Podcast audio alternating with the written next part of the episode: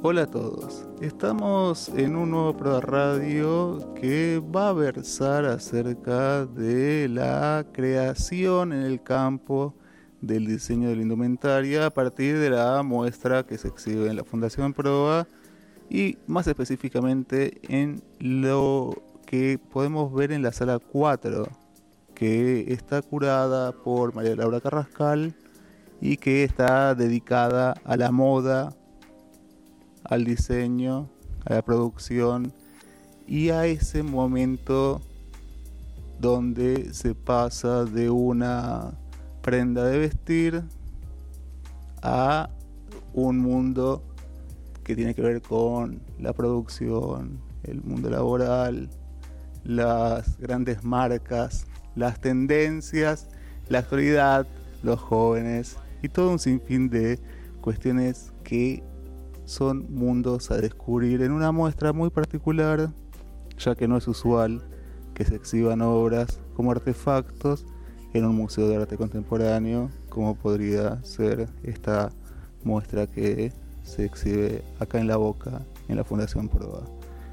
Conversaremos entonces con la especialista, docente e investigadora María Laura Carrascal.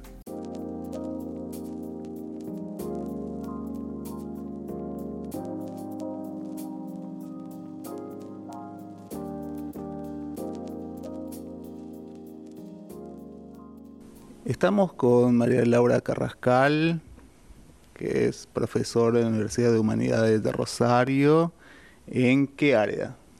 Eh, doy clases en la carrera de Bellas Artes de la Facultad de Humanidades y Artes en eh, Introducción a las Artes. Soy profesora titular y jefa de trabajos prácticos en arte argentino. Eso es interesante porque justamente vos sos la curadora de la exposición que se está desarrollando ahora, Diseño en Acción en Proa, pero sos la curadora de la sala de diseño de indumentaria.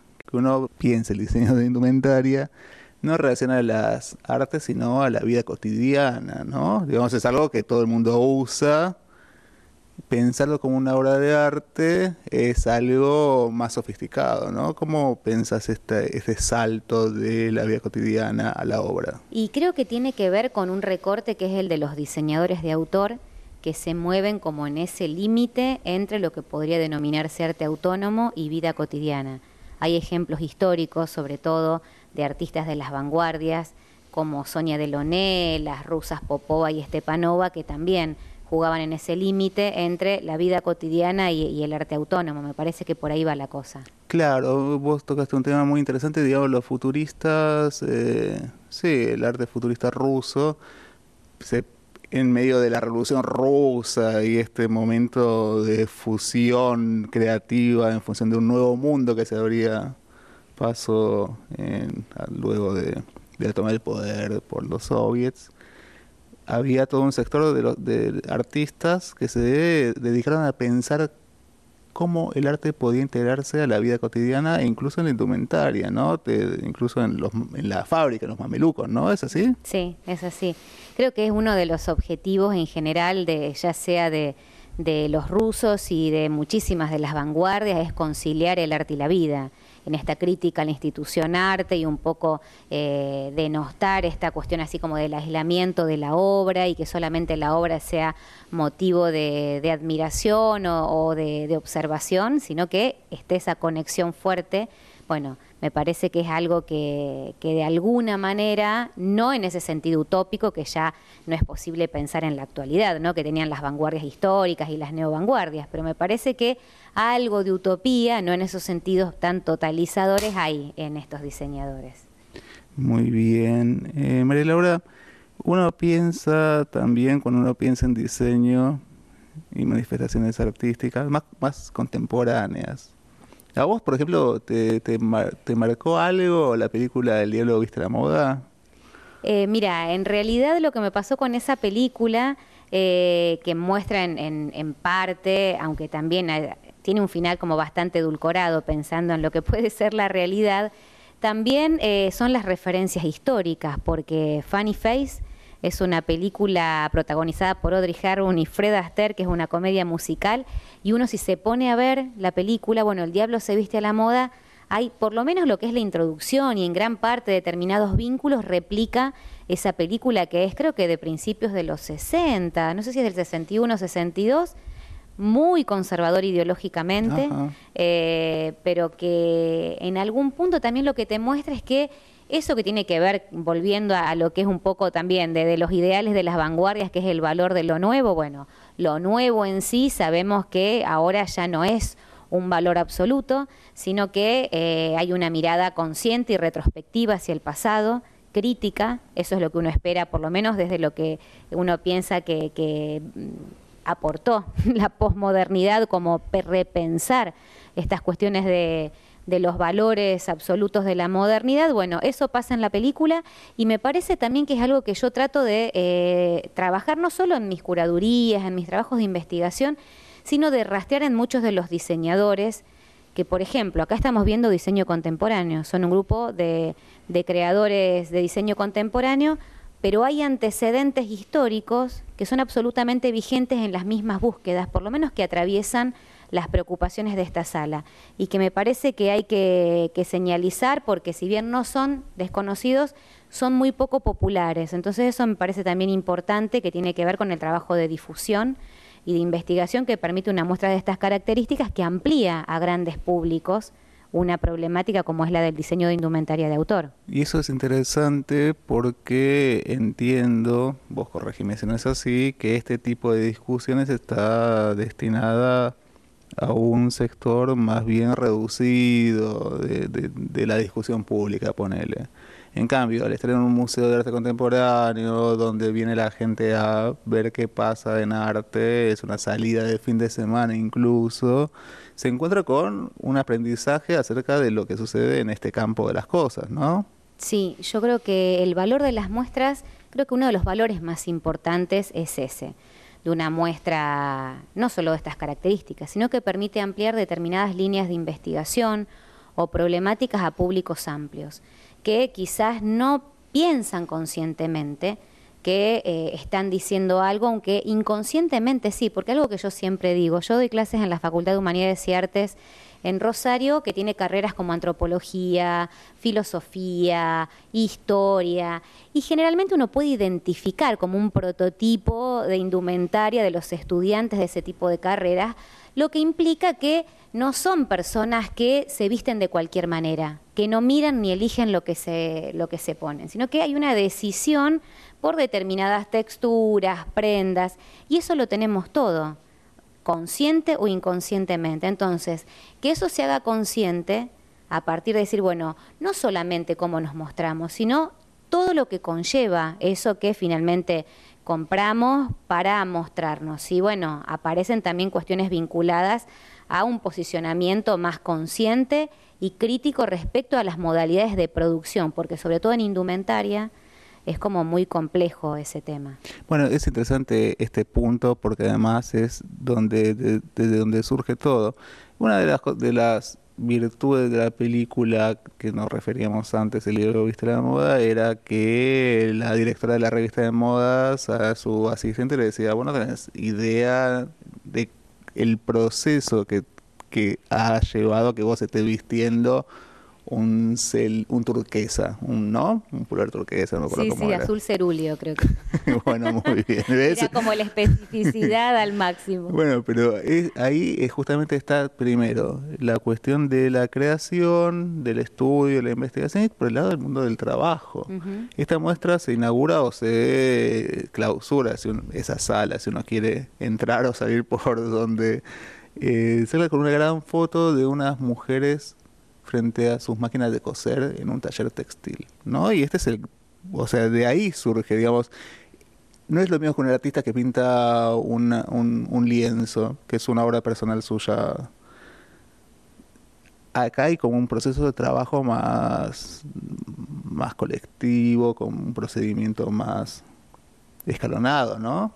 Sí, sí, sí, sí. De hecho, eh, está esa fotografía y que es una, una foto de archivo. Eh, por supuesto que cabe aclarar que estos diseñadores que, se exponen en la muestra trabajan con volúmenes muy pequeños de producción respecto a lo que uno puede pensar a los volúmenes de producción de grandes marcas y que siempre eh, eso, bueno, eh, está vinculado en muchos casos al, trabajo esclavo, para decirlo así, de una manera muy simple. Eh, que es lo que no sucede. Los estos diseñadores de autor, uno puede eh, hacer todo el recorrido de la trazabilidad del producto desde eh, la compra del material, quienes lo hacen. En el caso de, por ejemplo, Lucía Chaín, que es una de las diseñadoras que, que exponen, ella directamente es la que trabaja con todo el proceso de producción, porque además tiene, además de lo que implica el corte, hay un trabajo de experimentación textil que es experimental en la medida que ni siquiera puede delegar en alguien esa actividad. Así que eso es un contrapunto con lo que es la manufactura masiva de prendas, que es quizás lo más conocido, a partir especialmente del derrumbe de ese edificio en la India, ¿no? que dejó eh, una cantidad de muertos espeluznante y que no hay que irse tampoco a la India, porque lo que siempre digo, bueno, hay mm, países que permiten ese tipo de, trabajo y países hiper, digamos, desarrollados del primer mundo que sufructúan ese tipo de falencias en las políticas estatales de países como la India.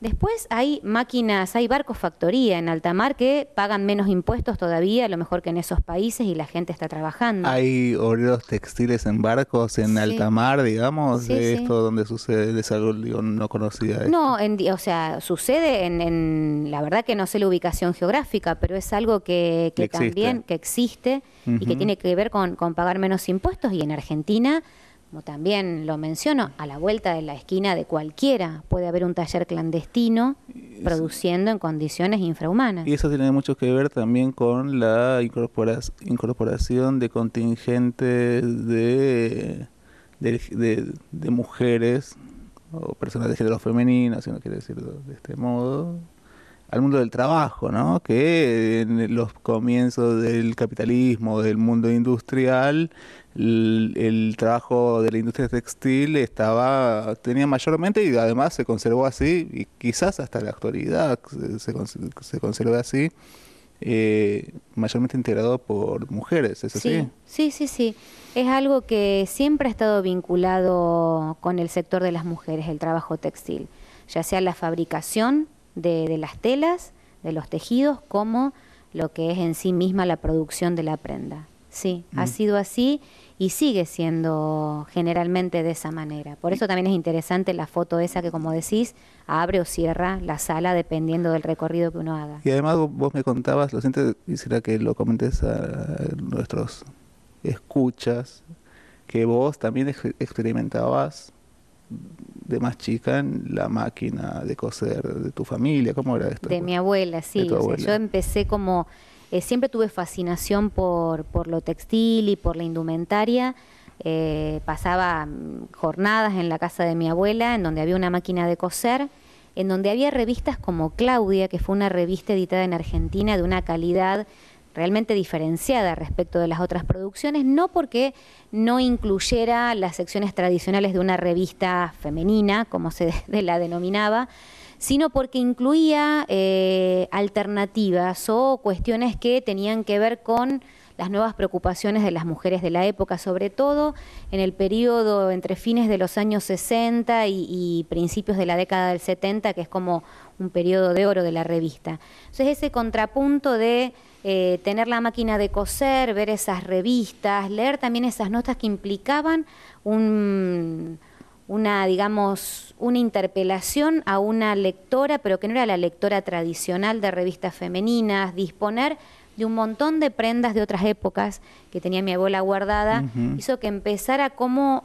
a deconstruir esas prendas que eran de mi abuela de otra época y a construir prendas para mí y a partir de eso tener el conocimiento no solo de materiales, de telas, muchas de ellas hoy inexistentes, y también en cuanto a la confección. Y eso creo que también es importante después, ya en el momento que, estudié y que me dediqué específicamente a la investigación teórica, eso fue también un gran eh, baluarte para poder hablar, leer las producciones de los diseñadores, entender cómo funcionaban las prendas, me parece que es fundamental entre lo que es la teoría y la praxis. Claro, yo recuerdo cuando era niño que estaba en esas revistas que venían con moldes, ¿no? Algo así, se llamaban así, como, ¿se llamaban moldes? Eh, podía haber revistas, por ejemplo, como Temporada, Las Burda, eh, que daban indicaciones, que eran como mapas, mapas, pero que una, una persona que no estaba interiorizada decía, no entiendo de qué está pasando en este dibujo. Esa abstracción pura.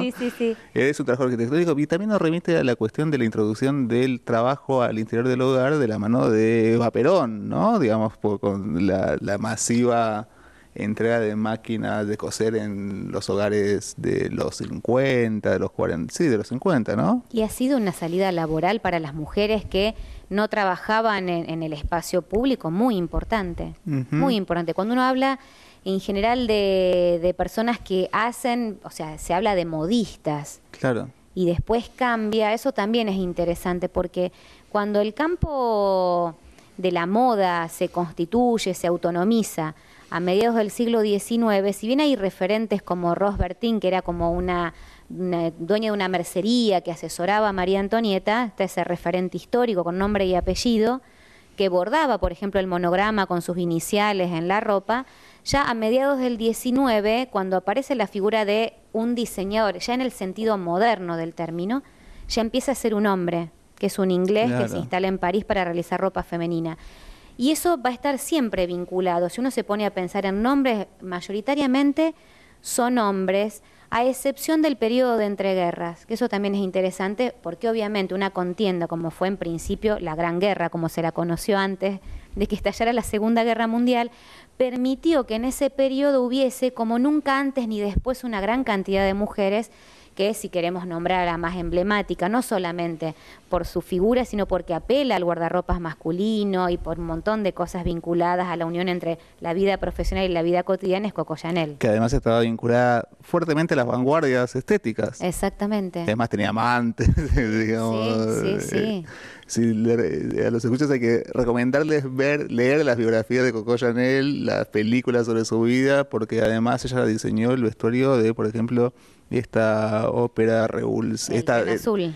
¿Cómo? El el, ballet de los... Eh, claro. Sí. ¿No? El ballet, el ballet perdón, no, no, no una ópera, pero quiero decir, o sea, estaba completamente también introducida en este punto y después se convirtió en un emblema hasta el fin de, su día de diseño que también se reprodujo y se imitó, que, es, que es lo interesante, ¿no? Sí eh, como un, un, un, un, diseño de indumentaria destinado a un sector sofisticado y de sectores elevados en términos de clases sociales, después es apropiado por los sectores mm, en la escala social más bajos y se populariza, ¿no? Sí.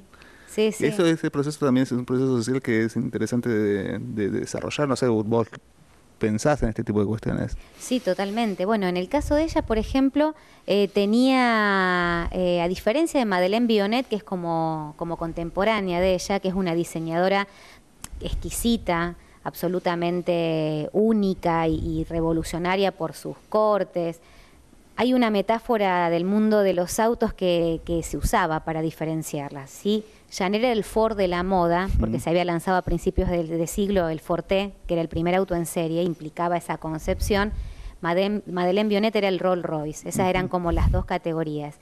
Y era increíble porque Madeleine Bionet estaba muy preocupada por el tema de las copias, aunque es dificilísimo copiar un diseño de ellas por lo experimental y complejo, por ejemplo, de su moldería, al punto de que ella dejaba marcada en sus etiquetas la huella digital, que era lo que aseguraba que eso sea un diseño exactamente.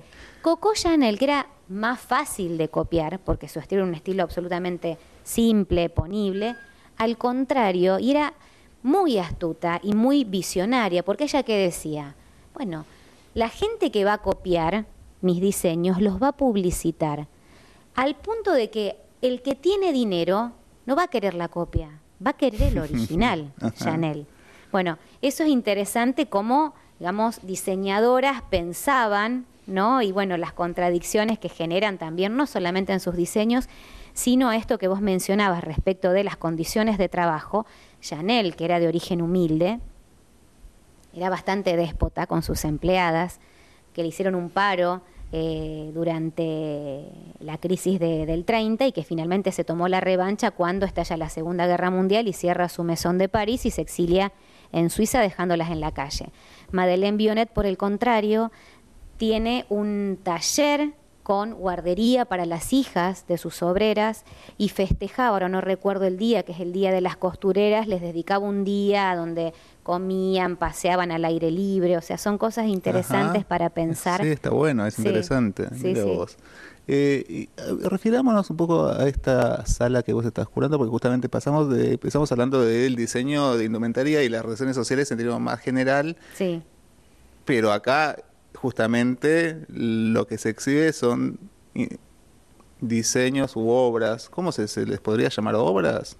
Sí, se les podría llamar obras, ¿por qué no? Pero, pero, una obra implica, viste, una situación de, de, artefacto, una relación con el observador, con el Bueno, en el museo funciona de esa manera, la galería funciona de esa manera. Yo siempre también en ese sentido pienso en, en el planteo de Ticio Escobar cuando él disputa el concepto de arte, el concepto tradicional de arte, para las expresiones de arte popular.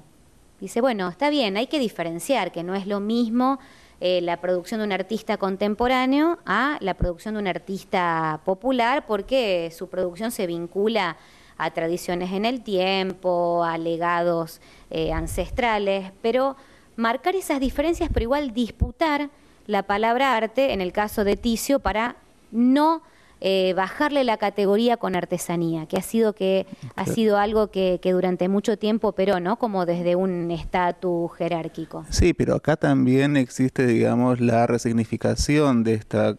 Hay, por ejemplo, uno de los de las obras o los diseños que se exponen mm. tiene una factoría que está basada en diseño de pueblos aborígenes, ¿no? Sí, sí, sí, es la producción de Marina Grisiuk que es de Rosario, es de las, digamos, de las expositores de la sala que más trabaja en el límite entre el arte y el diseño. Ella es artista plástica, pero también tiene su línea de diseño. Ahora está protagonizando una muestra eh, en Rosario, una muestra individual, y ella trabaja con la comunidad COM, que está sentada en márgenes de la ciudad, migrantes que desde el norte de Santa Fe o del Chaco vienen a Rosario buscando mejores condiciones de vida, el entorno geográfico obviamente es diferente, entonces la disponibilidad de determinadas materias vegetales no es tan usual y con lo que se trabaja es con esa técnica del anillado, con el que se fabrican bolsos, que es bastante común eh, ver eh, dentro de, de, esas comunidades, pero con remanentes textiles. Y ella, bueno, esa vuelta de tuerca sobre esa, esa técnica, pero con otros materiales, que en el caso de los COM, bueno, trabajan y trabajan sus producciones, sus bolsos, eh, las renovaciones que implican también incluir otros productos como también esos portatermos y, y cosas para el mate, eh, porque están trabajando en un mercado contemporáneo con necesidades contemporáneas.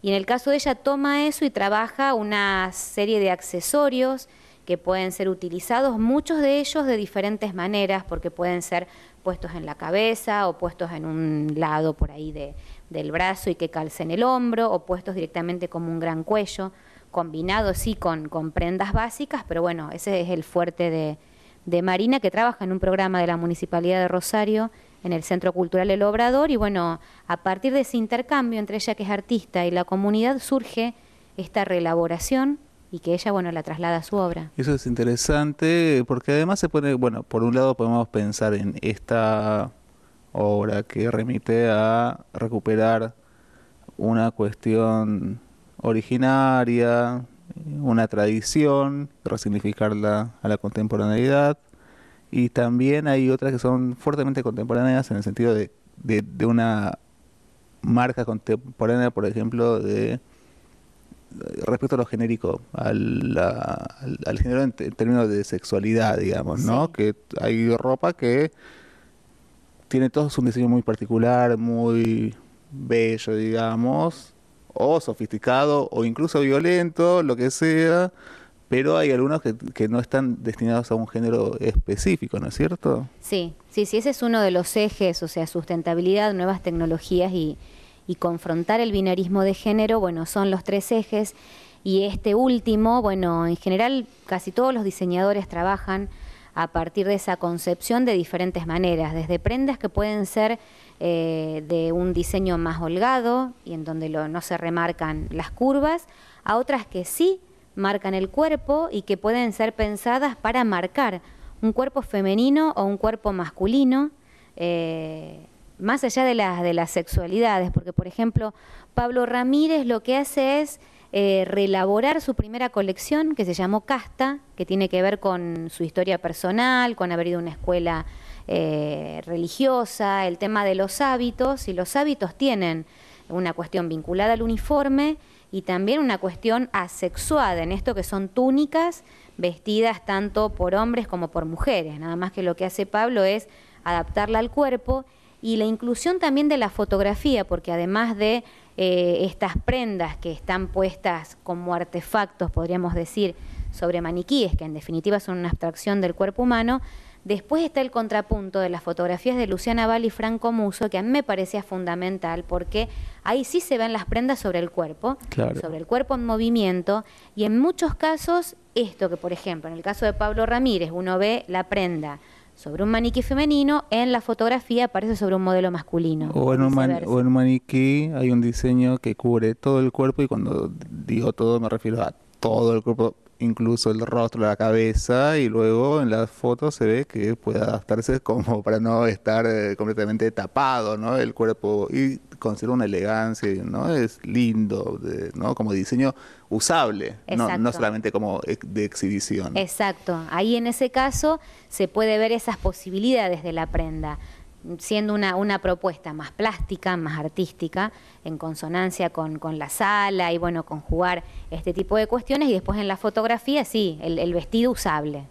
usable sobre la modelo. Eh, había una cuestión que, que me surge ahora que es una casi una, un, lugar común al que se llega, que, que, es el que indica que existe una dictadura de la moda. Mm. ¿Qué, ¿Qué te remite esta frase a vos? Mira, yo creo que tiene, eh, que es algo que funciona en determinado plano, pero que yo te diría que, es ficticio, absolutamente. En, otras épocas sí, pero que es absolutamente ficticio. Funciona en determinado plano porque todavía algunas revistas o publicaciones les sirve para vender, eh, esta es la, como si fuese la temporada.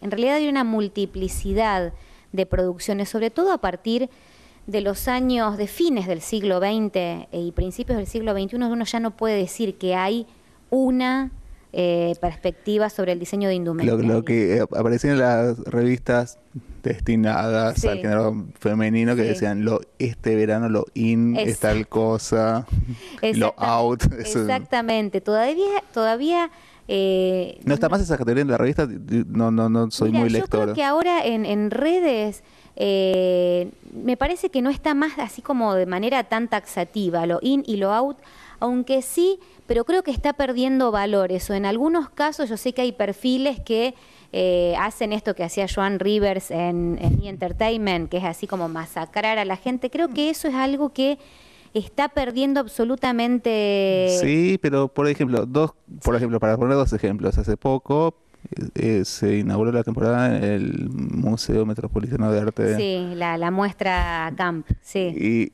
por ejemplo, eh, uno veía en las redes sociales en nuestro país que habían estallado de fotos de diseños completamente extravagantes, ¿no? Y parece ser que ese era el... El, el, divertimento, ¿no? De que cada uno iba vestido de los invitados muy sofisticados, gente de sectores sociales elevados, porque es para, digamos, la invitación a la inauguración del MoMA es muy seleccionada. Sí. Pero todos iban con, con como para ver cuál era el traje más llamativo, ¿Puede, ser algo así? Sí, sí, sí, sí, sobre todo porque además la temática de la muestra era el camp. Entonces había toda una cuestión vinculada al artificio, a la extravagancia pero puede ser lo que, o sea, yo quizás tiene que ver también con esta visión utópica que te comentaba al principio, eh, creo que en el periodismo, por lo menos especializado de diseño de indumentaria, hay un cambio de tono absoluto, pero por supuesto que no es masivo como si uno puede encontrar todavía programas de televisión, yo te, te cuento que no veo televisión hace varios años. Entonces, si me llegan comentarios, o sea, sé comentarios y no voy a, nombrar ningún programa, pero que hay programas que todavía siguen teniendo. Bueno, existen programas de la tarde que, tienen que tienen un nombre referido a la moda, digamos, con conductores, diseñadores que van diciendo qué es lo que hay que usar y qué es lo que no. Y también, bueno, quizás no veas televisión, pero quizás te pregunto, veas eh, la ceremonia de los Oscars, por ejemplo, y las, las alfombras rojas. Sí, me encanta. Esta última no la vi, pero siempre, porque no pude. Pero no me acuerdo si era porque estábamos acá inaugurando Pro y fue al día siguiente. No, no recuerdo, pero la última no la vi, pero me gusta verla, me encanta verla. Bueno, pero ahí es un despliegue también de diseño de... Sí. Pero en Nelia, por ejemplo, esas premiaciones son interesantes para pensar esta cuestión de lo femenino y lo masculino porque por lo menos en unas ediciones atrás, no recuerdo si fue en la de los Oscars o en la de los Globos de Oro, esta cuestión de la mercantilización y específicamente eh, el detenimiento sobre las actrices más que sobre los hombres hizo que una marca famosa de esmaltes de uñas hiciera una cámara en donde las actrices tenían que poner la mano para mostrar cómo tenían las uñas. Entonces ahí esta actriz que ahora no me voy a acordar el nombre, que es esta muy joven que... Eh, bueno, ahora es una, chica muy joven, bueno, hizo el, gesto así como de, de muy rápidamente y la sacaron, porque de alguna manera lo que hacía era eh, contestar a esa, digamos, a ese escáner que pasa específicamente por sobre las mujeres más que por los hombres y que además tiene esas consecuencias así como contradictorias, porque primero se les exige sobre todo a las actrices, ¿no? Una preocupación no solo por lo que se ponen, sino también respecto a las posibilidades que tienen de acceder a papeles importantes en relación a los hombres, por esta cuestión así como de la tiranía de la juventud, y que después cuando aparecen o inyectadas con botox u operadas son masacradas también justamente porque no están como naturalmente como deberían estar. Es como muy injusto, específicamente sobre sobre la mujer más que por sobre el hombre. Pero decime lo siguiente, estas alfombras rojas, ¿después determinan una copia de lo que se exhibe ahí o es, digamos, el deslumbramiento ante lo imposible de alcanzar? Yo creo que tiene más que ver con el deslumbramiento de, de esa cosa como de cuento de hadas, de alguien que está vestido, es como la, la, la realeza más, digamos, más, más cercana pero, pero no porque sea lo que se va a usar, porque después uno ve, si hay una tiranía, creo que tiene más que ver no con una tendencia, sino con un segmento de edad. Yo creo que la adolescencia eh, tiene que ver con, con eso, ¿no? Con esa inseguridad que hace que todas usen determinados tipos de zapatos o determinados estampados. Bueno, pero vos te refieres a la adolescencia y me parece a mí que ahora en un mundo donde este esta categoría de millennial, centennial es muy marcada, y hay un protagonismo de los de las, de las generaciones más jóvenes con sus propios sus propios sus propias eh, planteamientos, para decirlo de algún modo, Entiendo que, por ejemplo, hay influencers en Instagram que marcan ciertas tendencias del diseño y de la moda a través de mostrarse y de mostrar diseños y las marcas acuden a ellos y entonces también en la relación con esta juventud que promueve, pero no en términos de sofisticación e hiperelegancia, sino de otros valores, ¿no? Hoy el diseño está planteado de otro, ¿cuál sería hoy el para los las generaciones más jóvenes las, las, su, la especificidad de, Yo creo que tiene que ver con estos nuevos medios y con, con, estrategias de marketing de las marcas que saben que a través de estos influencers llegan a, grandes sectores, sobre todo de la juventud.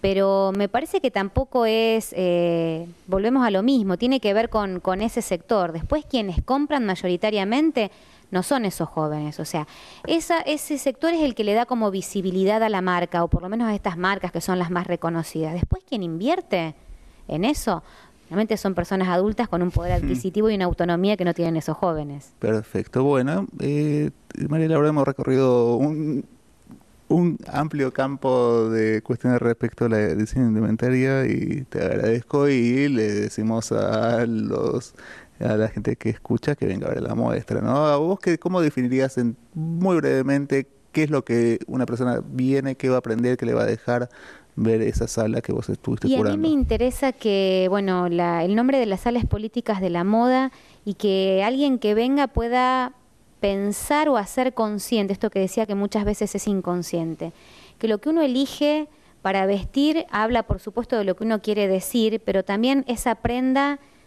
antes de comprarla tiene un recorrido y hay personas que participaron de la confección de esa prenda.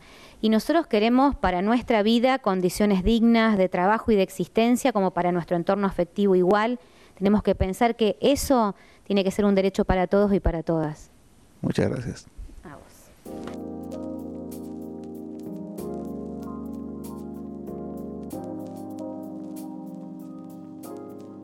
Hemos conversado con María Laura Carrascal acerca de la indumentaria hoy y las posibilidades de su existencia y de la posibilidad de pensar la ropa no solamente en función de llevarla a la lavandería o ponerla en nuestro lavarropas, sino en su especificidad como acto creativo y político sobre todas las cosas. Ha sido para mí una conversación muy interesante.